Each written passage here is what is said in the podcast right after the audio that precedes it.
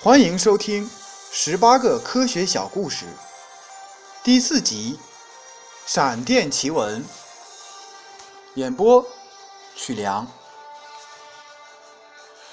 在法国的某个小城，闪电把站在树下躲雨的三名士兵击毙。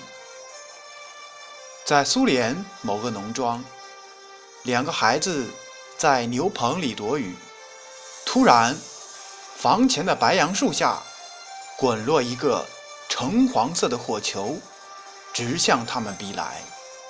一个孩子踢了一脚，轰隆一声，火球爆炸了。孩子们被震倒在地，但没有受伤。事后，人们才知道，那个火球是罕见的球状闪电。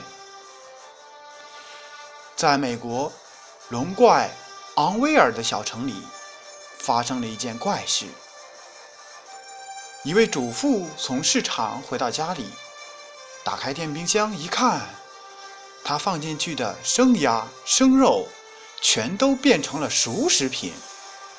后经科学家研究以后，才明白是球状闪电把电冰箱变成了电炉。奇怪的是，电冰箱竟然没有损坏。